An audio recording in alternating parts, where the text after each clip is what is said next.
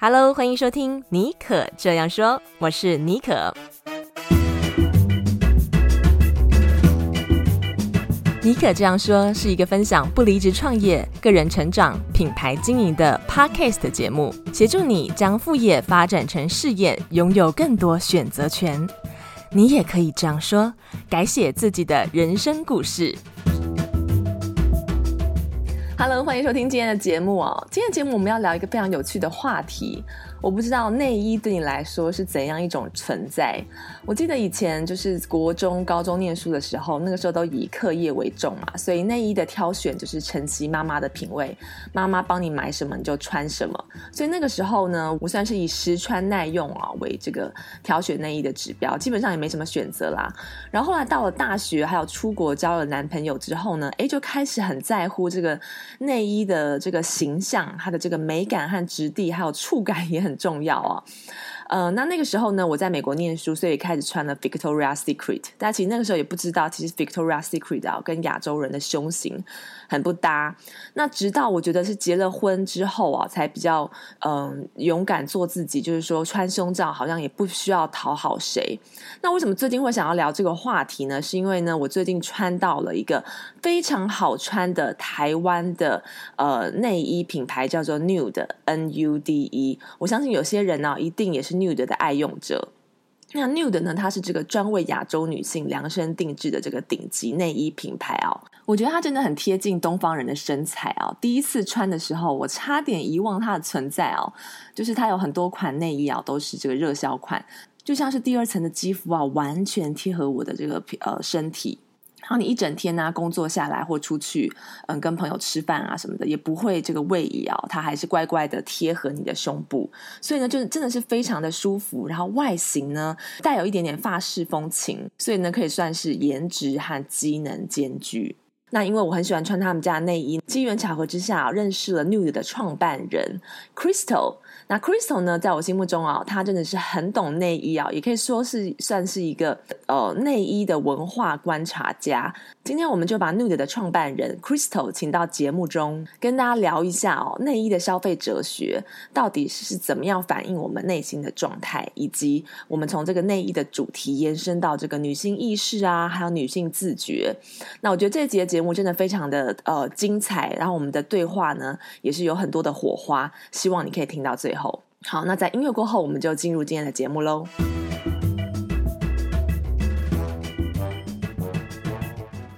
我是 Crystal，很高兴今天可以跟尼克一起陪大家度过这个夜晚。哎，对，Crystal，我很好奇啊，当初你是在什么契机之下踏入这个内衣产业，然后就走上这个不归路，而且还创立了那么成功的这个品牌 Nude？其实说成功真的是不敢当，觉得每年都有很多，每年都有很多挫折啊。但是呃，我一直都是在 corporate 工作，所以我觉得创业真的是一个。一个比较大的挑战，但是你可能在 corporate 里面到了一个年纪，你会开始想，你会开始思考说，呃，我这个年纪，我可能过了十年以后，我要做什么？那过了二十年后，我要做什么？其实最直观的参考，应该就是你当时的，比如说老板啊，或是老板的老板们。那呃，会反过来问你自己说，哎，这个东西，他们现在的这些。呃，位置，或者是说这样的生活是你要的吗？那我可能当时就做出了一个答案是，我未必想要这样的生活，因为呃，在 corporate 里面越往上走，呃，虽然你的钱可能比较多，但是你的压力也相对大。那我可能做了一个决定是，我觉得我想要过一个，我想要过一个生活，是我过了四十五岁、五十岁、六十五岁，我都可以。我都不会因为我自己的年龄或是体力就会被 corporate 淘汰，然后另外一个是，嗯，可能也会考虑到自己的个性啊，然后喜好，还有什么是我擅长的，什么是我不擅长的。那什么样的产业比较值得，会值得你投注长时间的热情？那不会因为。就比较不会因为挫折或是因为挑战就就就放弃，所以所以我觉得某个程度来讲，应该是应该是考虑自己的未来，比如说十年、二十年后，嗯，我想要在我想要在一个什么样子的位置，然后想要在这个产业，或是说在这个市场上成为一个不可或缺的存在。我觉得主要的契机在这里。嗯，那为什么会选择内衣产业呢？就是你可以创立的东西很多，就是是呃，在什么机缘之下跟内衣产业结缘呢？其实，其实我因为因为以前的 corporate 的工作，大部分都是挺光鲜亮丽的，就比如说是啊、我讲啦，就是比如说像呃美妆这样子，或者是星级旅馆，我觉得某程度来说，这些产业都是相对光鲜亮丽的，但。其实我自己会觉得说，如果我要对一个东西有持续的热情，最好它可能还是是一个产品，但是你肯定可以每天都用得到的 东西，每天每天用得到。对对对，如果说我可以做出一些东西，然后对啊、呃，你是如果你是消费者，然后如果你是我的客户，你每天可以用得到，你感觉很舒适，或是你感觉很棒，那我觉得。呃，某程度来说，我也比较有价值，我可能也比较不容易，我可能也比较不容易被淘汰，或甚至说你，你你也可以说这个公司或这个品牌也比较不容易被淘汰。那我觉得日常的、日常的的用品，然后它可能跟美是相关的。那另外一个是，如果是服饰的话，虽然你你可能每天都要穿衣服，但是服饰服饰的步调是非常快的，但内衣相对慢很多，而且。呃，因为它很贴身，所以它必须要考虑。它除了考虑美感之外，它的流行性没有那么高。它考虑的是舒适性。我觉得可能在这方面，我会比别人，就是我比较，我我可能很重视，因为我自己我自己是一个很敏感的人嘛，所以我觉得这个东西我应该是有办法呃处理的这样子。所以我觉得可能是自己的。我觉得自己的个性，然后自己的喜好，还有自己的的长处去结合，对。嗯，我知道你之前是在纽约念书的啊，好像在呃，然后后来回台湾，是不是就是说你在这个房间都没有穿到让你满意的这个内衣，才会干脆就下定决心啊，自己来创一个？这这个部分可不可以跟我们谈一下？觉得会呀，就你喜欢的东西可能又太贵，然后或者是说。你现在穿的很合适的东西，可能过了一年两年之后，它又不在市场上。我觉得这个感觉是很烦的。就对我来说，我不是一个，我不是一个，不要说求新求变好了。我觉得我喜欢的东西，我可能就会一直用它，我就忠诚度非常高的那一种人。然后，呃，其实内衣对于一个人的，就是一个对于女生的摄入度是很低。你唯一可能比较在意的就是你在购买的那一刻。但是如果你买不到你想要的，其实你又非常沮丧。所以他，但是跟你的情感连接是很微妙的。那个情感连接就是我，我想要我要的这个东西。可是如果没有的话，如果没有我喜欢的这个东西，或是我没有我想做这个东西，我我想呃，或是市场上没有我需我能能够提供给我的东西，我会很沮丧。那我觉得，为了避免 说每半年面临一次沮丧，我觉得那不如自己做一个，呃，我自己也会穿，然后我自己也喜欢。然后我自己认为说，我觉得除了我喜欢之外，应该也会有很多人喜欢的东西。对，你们家的内衣真的很舒服哦。嗯，Echo 你讲的，你真的是做到了一个，你创立了一个这个品牌。达成你的梦想，很舒适，而且也很 affordable 这样子。那我接下来我想要聊一下，就是你在这个呃内衣产业啊，我相信你一定要常常去观察你的顾客他穿内衣的时候的一些习惯，还有他怎么样挑选内衣。所以可不可以跟我们来分享一下哦，在内衣的试衣间有没有曾经遇过令你什么很印象深刻的一些案例呀？啊？因为我们其实前就是二零一八年在。其实一其实之前一直都是网购，从开始以来，它网购是一个比较怎么讲？他就说就是一个大家创业，就可能在成本成本的负担上比较小。那当够了一个程度之后，其实你你的潜在客户会需要看到食品。食品的意思就是说，他想要知道说你这个在网络上很多很多人都说很好，很多部落客也会帮你写文。的一个商品到底长什么样？所以我们一八年都就到了百货去，去去做快闪这样子。那当然，呃，因为之前的一些之前既有客户累积的口碑，然后当然叫让潜在客户也也可以看到你，就是他想要就他也一直有这个需求存在，所以我们在百货就呃，在在二零一八年、一九年的时候，就在全省做了时间百货的快闪这样子，然后这些百货都算是呃，就是在线上，就是应该说在台湾线上都是很有名的大店这样子。那然后，然后这些百货的呃，我们就可以看到很多很多不同的客户。那其实对我来说，呃，这个是一个很难得的机会，因为有时候你商品设计出来，或者说你商品被制作出来，我我说了嘛，一开始是我喜欢嘛，那如果有人很喜欢，我会很高兴。那但是当你真正看到客户的时候，又是另外一种 心情，就是你看到穿着的客户他的反应，然后他的态度、他的想法，我觉得会在激发你更多的呃，应该说他会提供你更多的灵感来源，然后你会知道说，哦，其实原来世界上呃很多不同身形的人，就是 世界上每个人的每个人的身形都长得不一样，然后每个人的胸部长得也都很不一样。每个人对于内衣的看法也都不一样，这样子，所以呃，我觉得这个是很可贵的一点。就也透过这个机会，你可以看到很多种不同类型的客户。那我想讲一个比较讲两个比较具讲两三个比较具体的是，我们当时在台北的时候啊，呃，就在台北的百货里面也会看到一些客户。那其实台北大部分台北的客户都蛮有主见的，他其实不太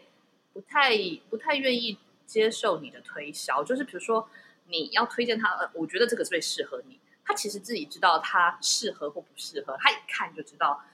这他一看这个商品，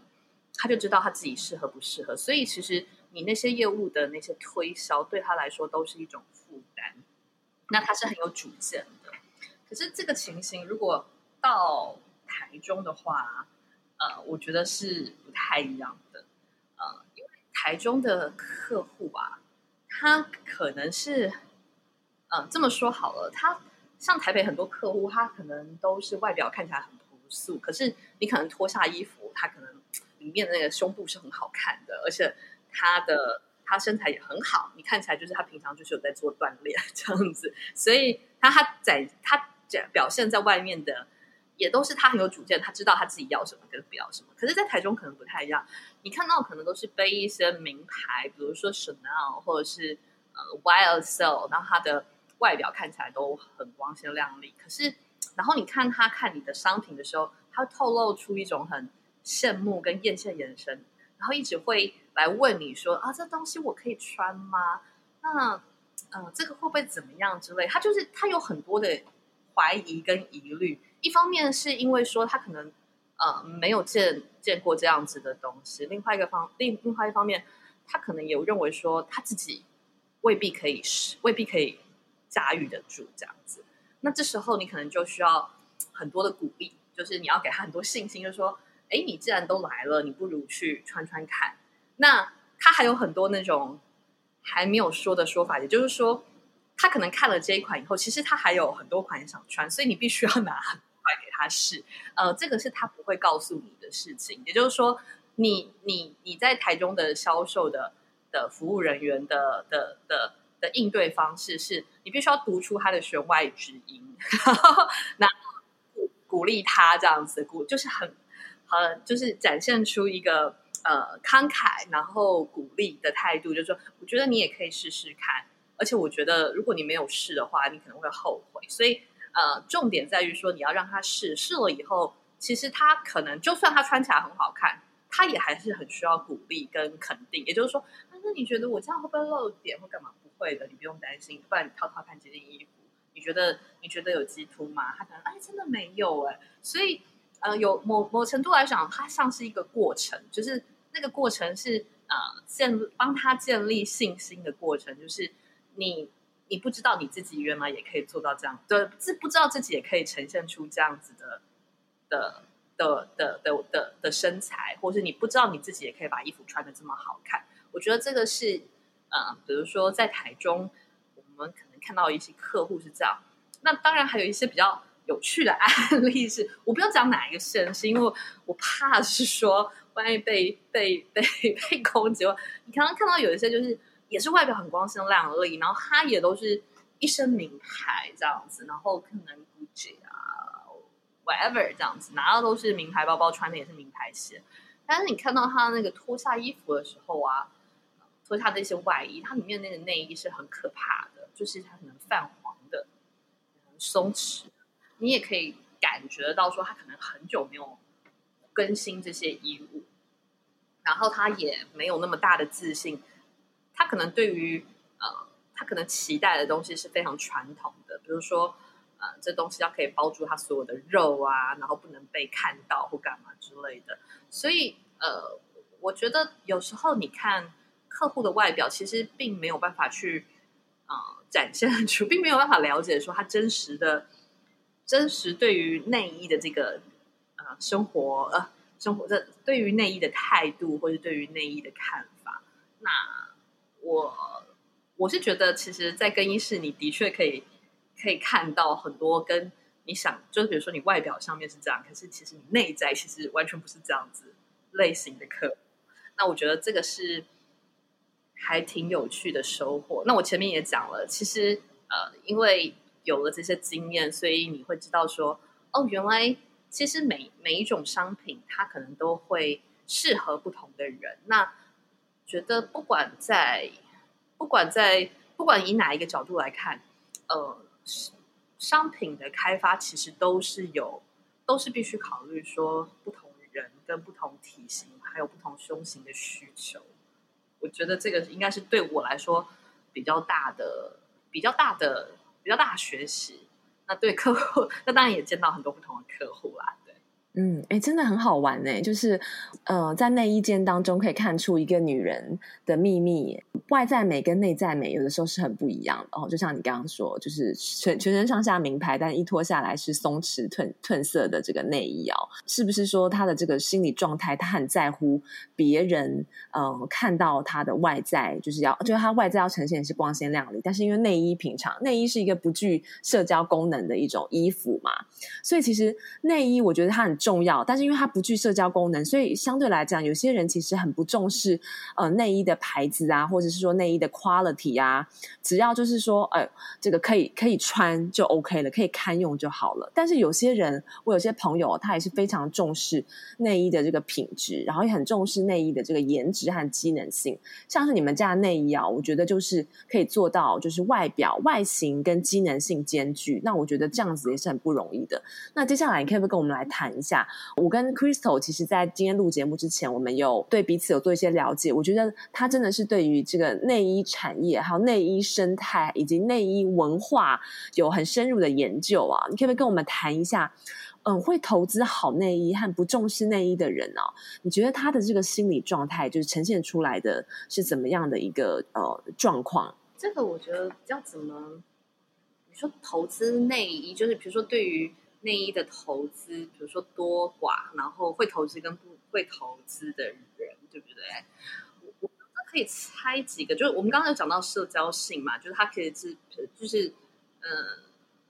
purely 没有社交性。可其实它其实我觉得这个我要 rebut 一下，rebut 的意思就是说它还是有一点社交性的。比如说我们说上班族，他可能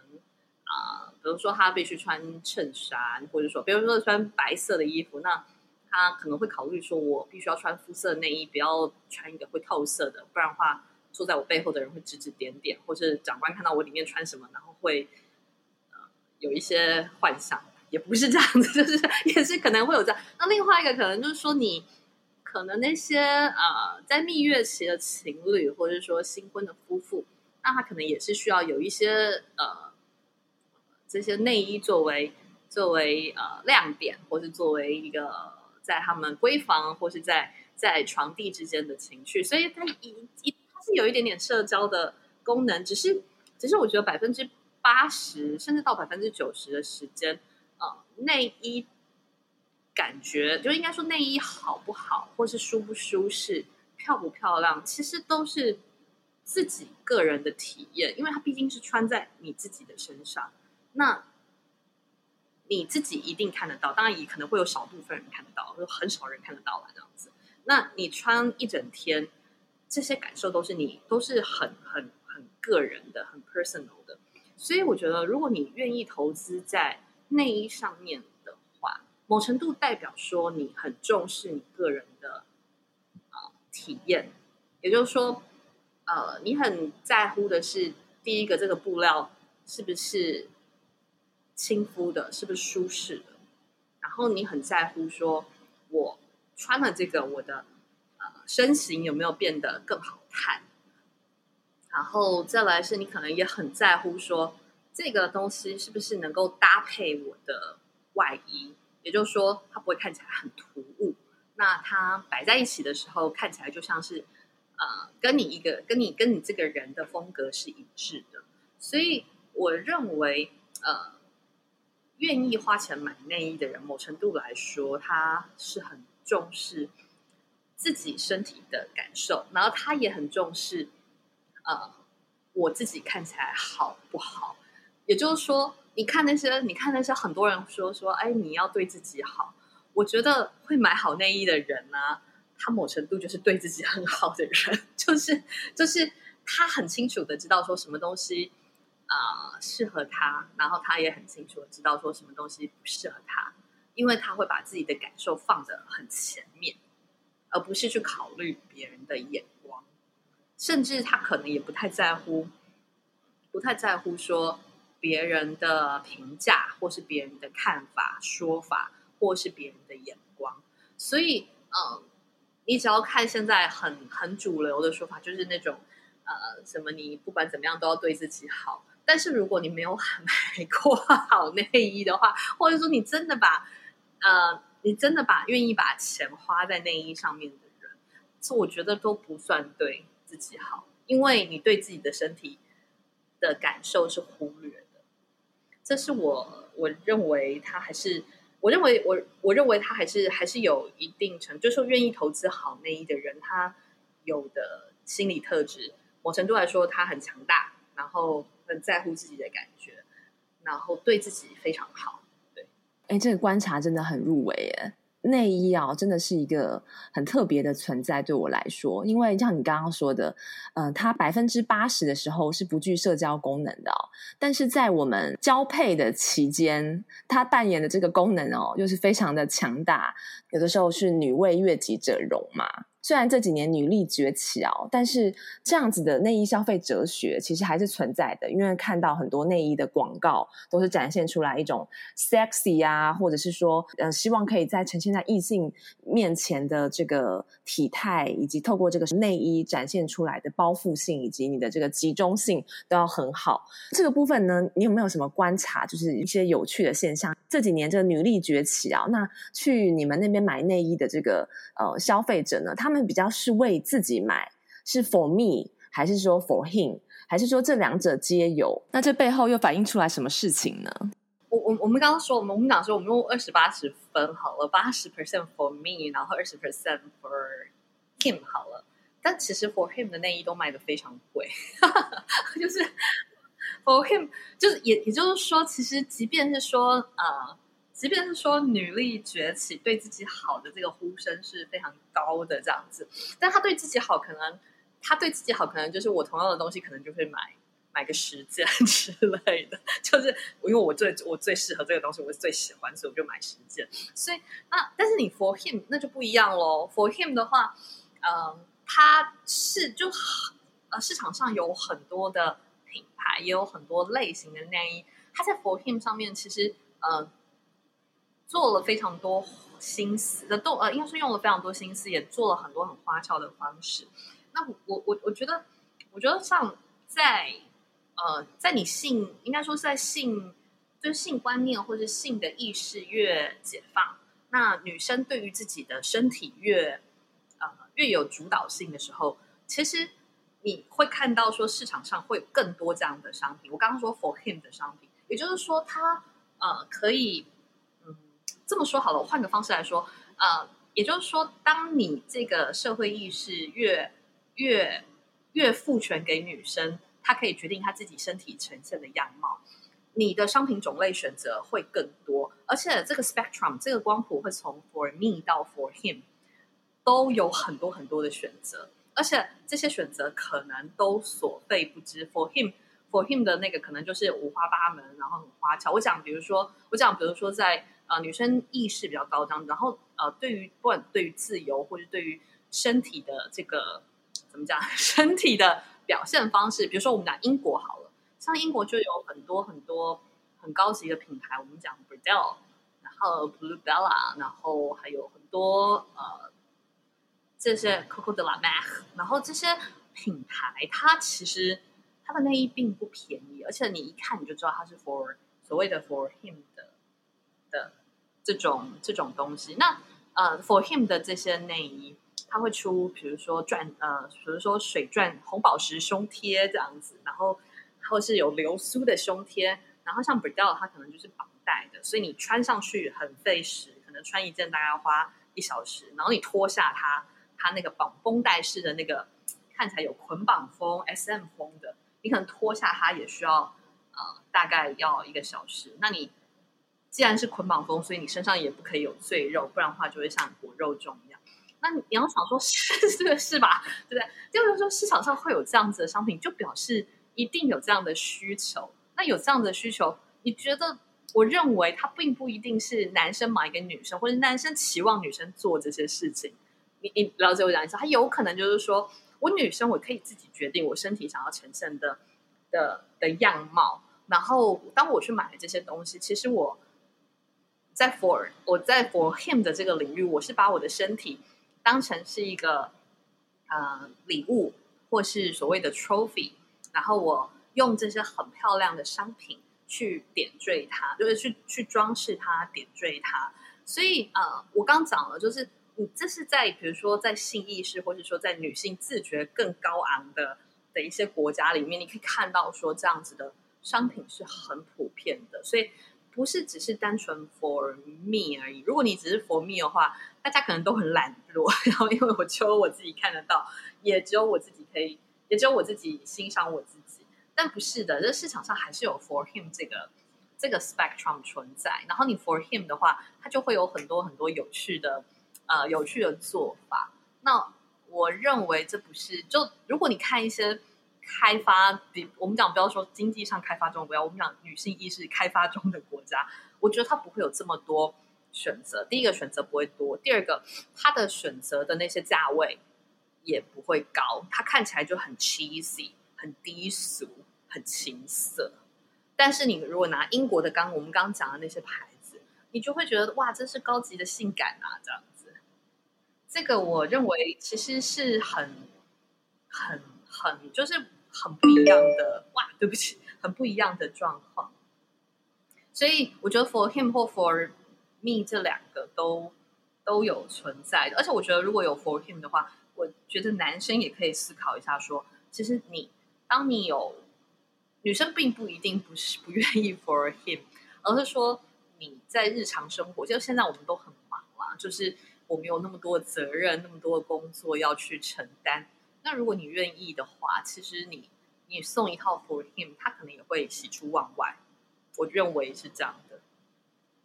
嗯嗯，真的真的哇！你分析的真的很透彻，还带我们到这个英国的这个呃高级内衣的案例哦。诶，那讲到这个啊，我就呃很好奇，我想要把我们的焦点带回，就是你跟 New 的之间的关系。这样一路上听下来，你真的是一个非常有质感的女性哦，而且一定也是说是很重视这个内衣它本身的品质。那我以我穿你们家的这个内衣的感受，我就是刚刚有提到说，我真的觉得它的舒适度和机嗯。机能性以及它的外观都让我很满意啊，所以就是我穿了之后呢，就真的回不去了。那我就很好奇，因为其实内衣真的是要做到这种程度，真的不容易。所以你们家的内衣到底是怎么样做到这个颜值和机能性兼具？我我认为，其实你要对这样子的一个品类，我觉其实我觉得第一个是呃，不管设计师、主理人，他第一个一定是要对这个品类是有所热情。只有当他有所热情的时候，他才会去愿意发现这些呃这些商品的细节。那我说了，其实呃内衣虽然是一个日常日常用品，但是它是有很多很多呃辅料拼凑出来的商品。也就是说，你可能看一件服饰，比如说我们讲一件 T 恤，它可能就是一个面料，然后可能四五道工把每个比如说各个部件绣。袖袖子，然后呃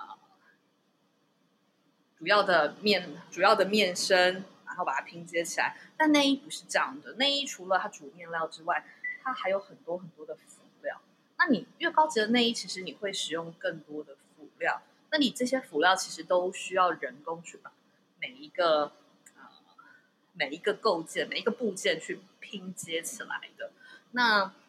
另外一个就是我们刚刚讲到有不同胸型嘛，那你反映到不同胸型的话，你在罩杯上的设计可能也不一样。就比如说，有的胸型它是很饱满的，那它可能就它需要的是很柔软的杯杯型。那我可能用的就会是一个，比如说三段式的拼接，让这些布料可以很服帖的放在它的身上。那有些女生可能是呃，她很在意说她要看起来呃比较浑圆，它本身的本身的条件没有像没有像呃没有像那些。水滴状胸型的人那么好，但是他希望他穿衣服起来看起来也是很浑圆跟饱满的。那我们这时候可能会考虑用一体成型的罩杯，让他可以穿上穿上之后，他也可以有一个很饱满的胸型。那我我觉得这像这些考量啊，他都必须要在嗯呃，他必须他必须要想得非常非常的的细致，也就是说。呃，你要知道你的主面料会带给人家什么样的感受，然后再来是你的辅料如何使用，然后再来是你的呃每一个做工跟每一个拼接，它的不管是它的功能性为何，还有它的呃它看起来美不美观，那当然也有很多是。很多是更怎么讲？很多更机能性的考，呃，不要这样的说，是更更。当我售出这个商品后，因为你你毕竟会拥有它嘛，那你拥有它跟你自己需要，你你会穿着它，然后你也会洗涤它，所以我们也要确保说这些商品在你的身上，它是可以耐用的、持久的，它永远都可以作为，就是你不管在呃你面对工作 或是你面对生活的每一刻。它都可以，呃，提供我们一开始在让你在试衣间试穿的时候的那个机能感、机能性跟美观性，然后让你不会有后顾之忧，也不会有烦恼说，哎，我现在穿起来会不会怎么样之类的，会不会露出来，会不会，嗯、会不会什么？我我手我会不会滑动？或不就是我们必须要去考虑的是，呃，当你开始使用它之后。呃，这件内衣它就会成为你身体的一部分，也会成为你日常生活的一部分。那尽可能的在每一个面向上都要做到能够支持你去完成你想完成的事情。所以，呃，我我认为啦，我觉得我们家的我们家的我们家的商品之所以好，或它可能不是只是照片上看起来漂亮而已啊，也不是说你穿到。穿在身上，你第一个穿在身上，你第一刻感觉哦，我觉得这衣服很舒服，看起来很美。而是说你呃，日常的每一次穿它，或每一次的洗涤它，它都可以保，它都可以保持或是保证它提供给你相同的功能性跟美感。我觉得这个可能是我们更在乎的一点，不在不真的是不在于说你买回去的那一刻你拥有它了，然后就到那里停止，而是说。它可以扎扎实实的陪伴你每一天，而且我们其实做的真的都是回购的生意，就是说，呃，我们的客人一直回来买，大有人在，所以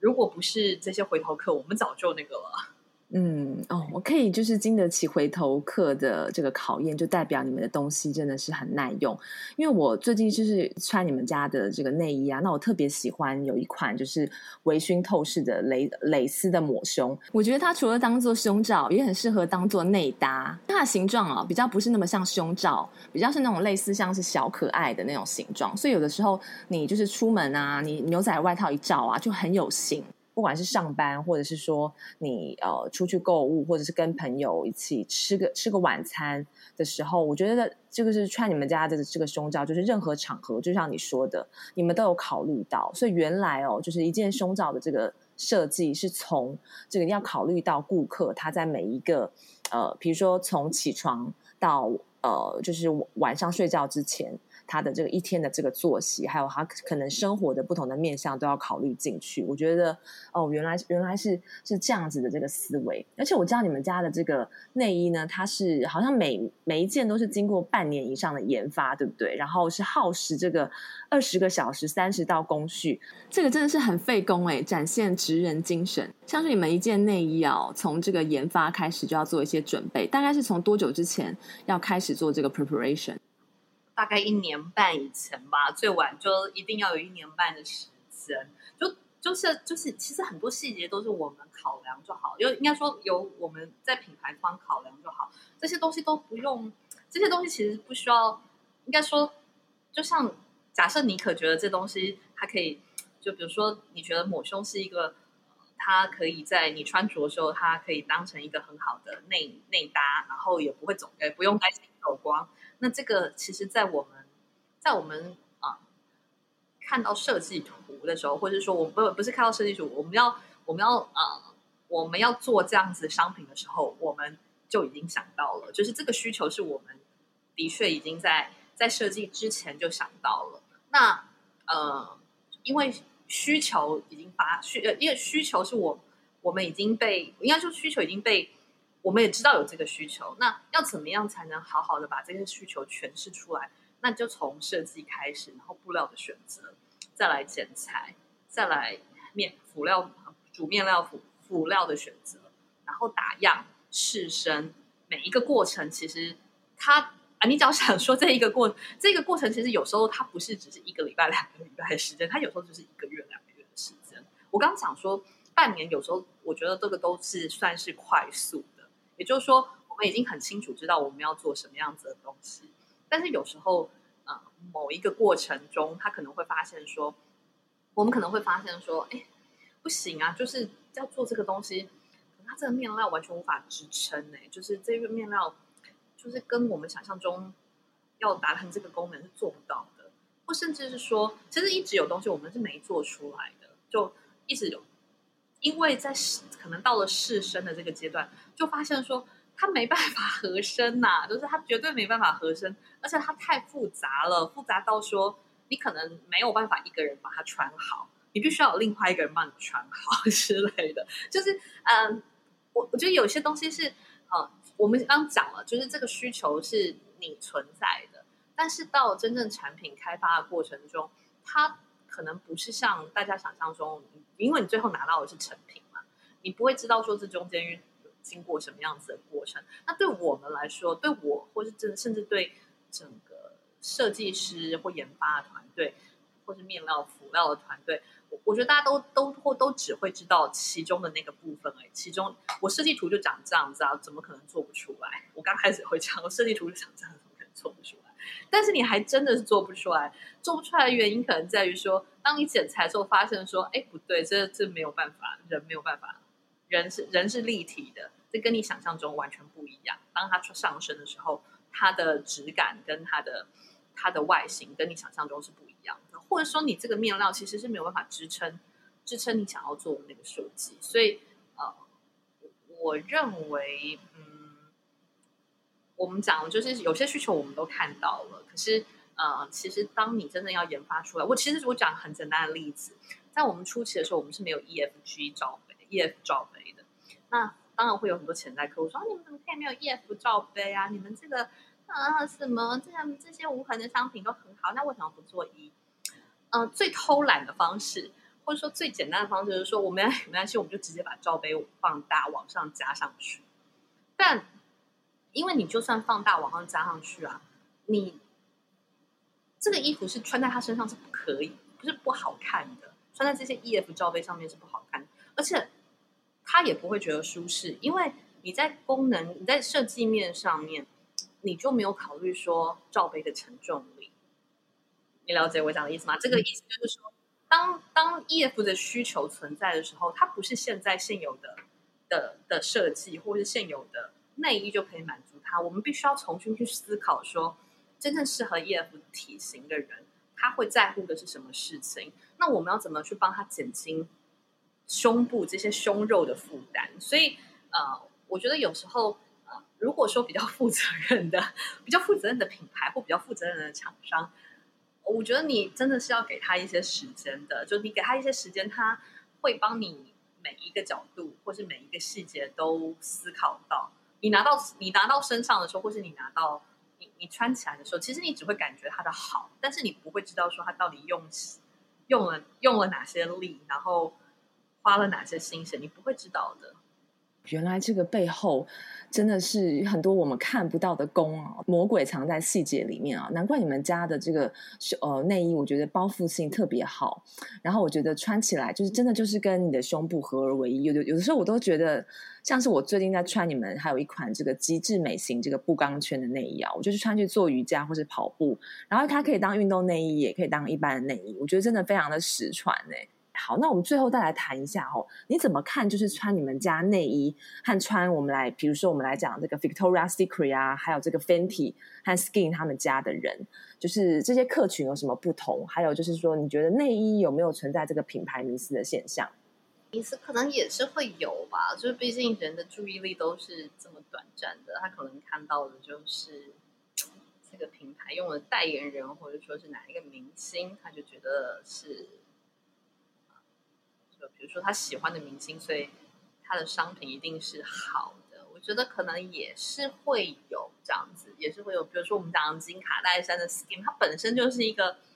本身就是一个 icon，然后你可以看到它就是比较前凸后翘，然后又是一个身量或者身形比较，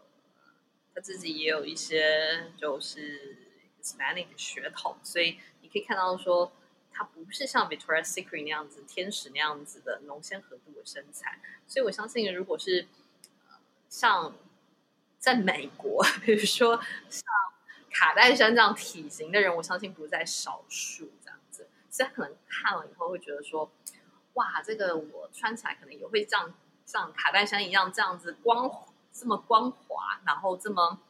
这么这么 smooth，那我我因为肥胖所。所所所所身上这些橘皮也可能会全部不见，这样子。就我的意思是说，呃，也可能就是，呃，也可能就是说，他这些，呃，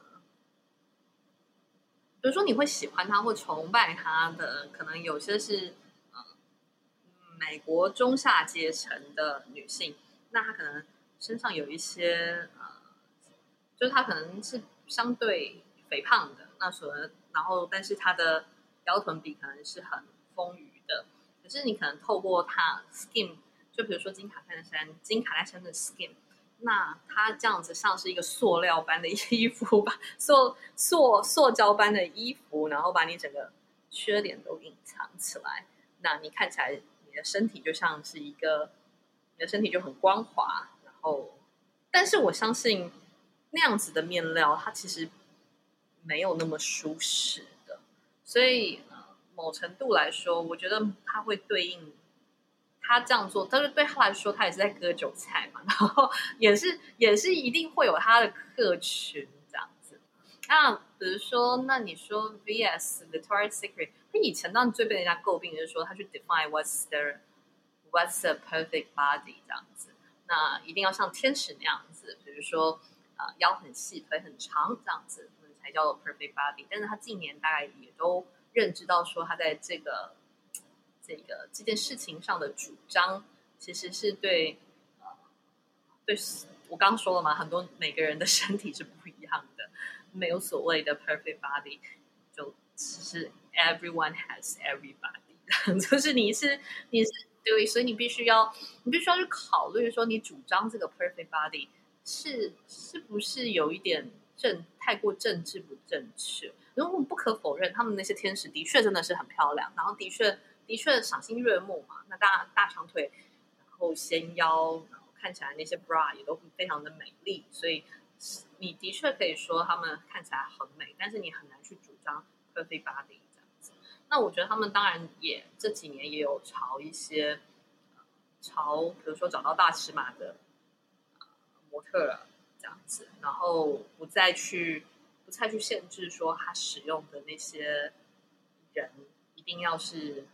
Caucasian 白人金发碧眼这样子，或是说他一定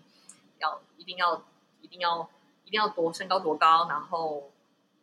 身材多好，这样不是这样的。我我觉得他自己也有做了一些，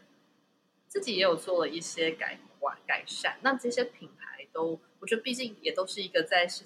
Victoria Secret 在市场上非常久了，所以它也是很令人值得尊敬的品牌。只是说，身为一个就是产业的龙头，它如果在呃在这些意识形态上面，它是。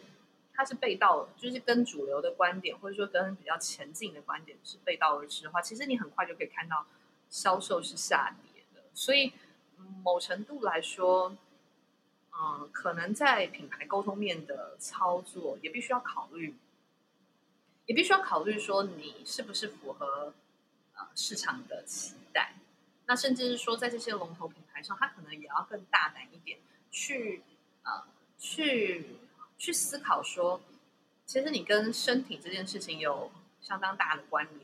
那你要去怎怎么样去主张说，你对于身体，还有对于对于女性的这些对身体的意识的觉醒，还有对女性怎么看待自己这些这些观点上面，都要有一些主张。然后包括你形象的设计，然后包括你文文字讯息的传达，我觉得这些龙头品牌可能都会需要去，就它。但它的包袱是比较多的嘛，他必须要去考虑说主流市场 能够接受政治正确的形态是什么。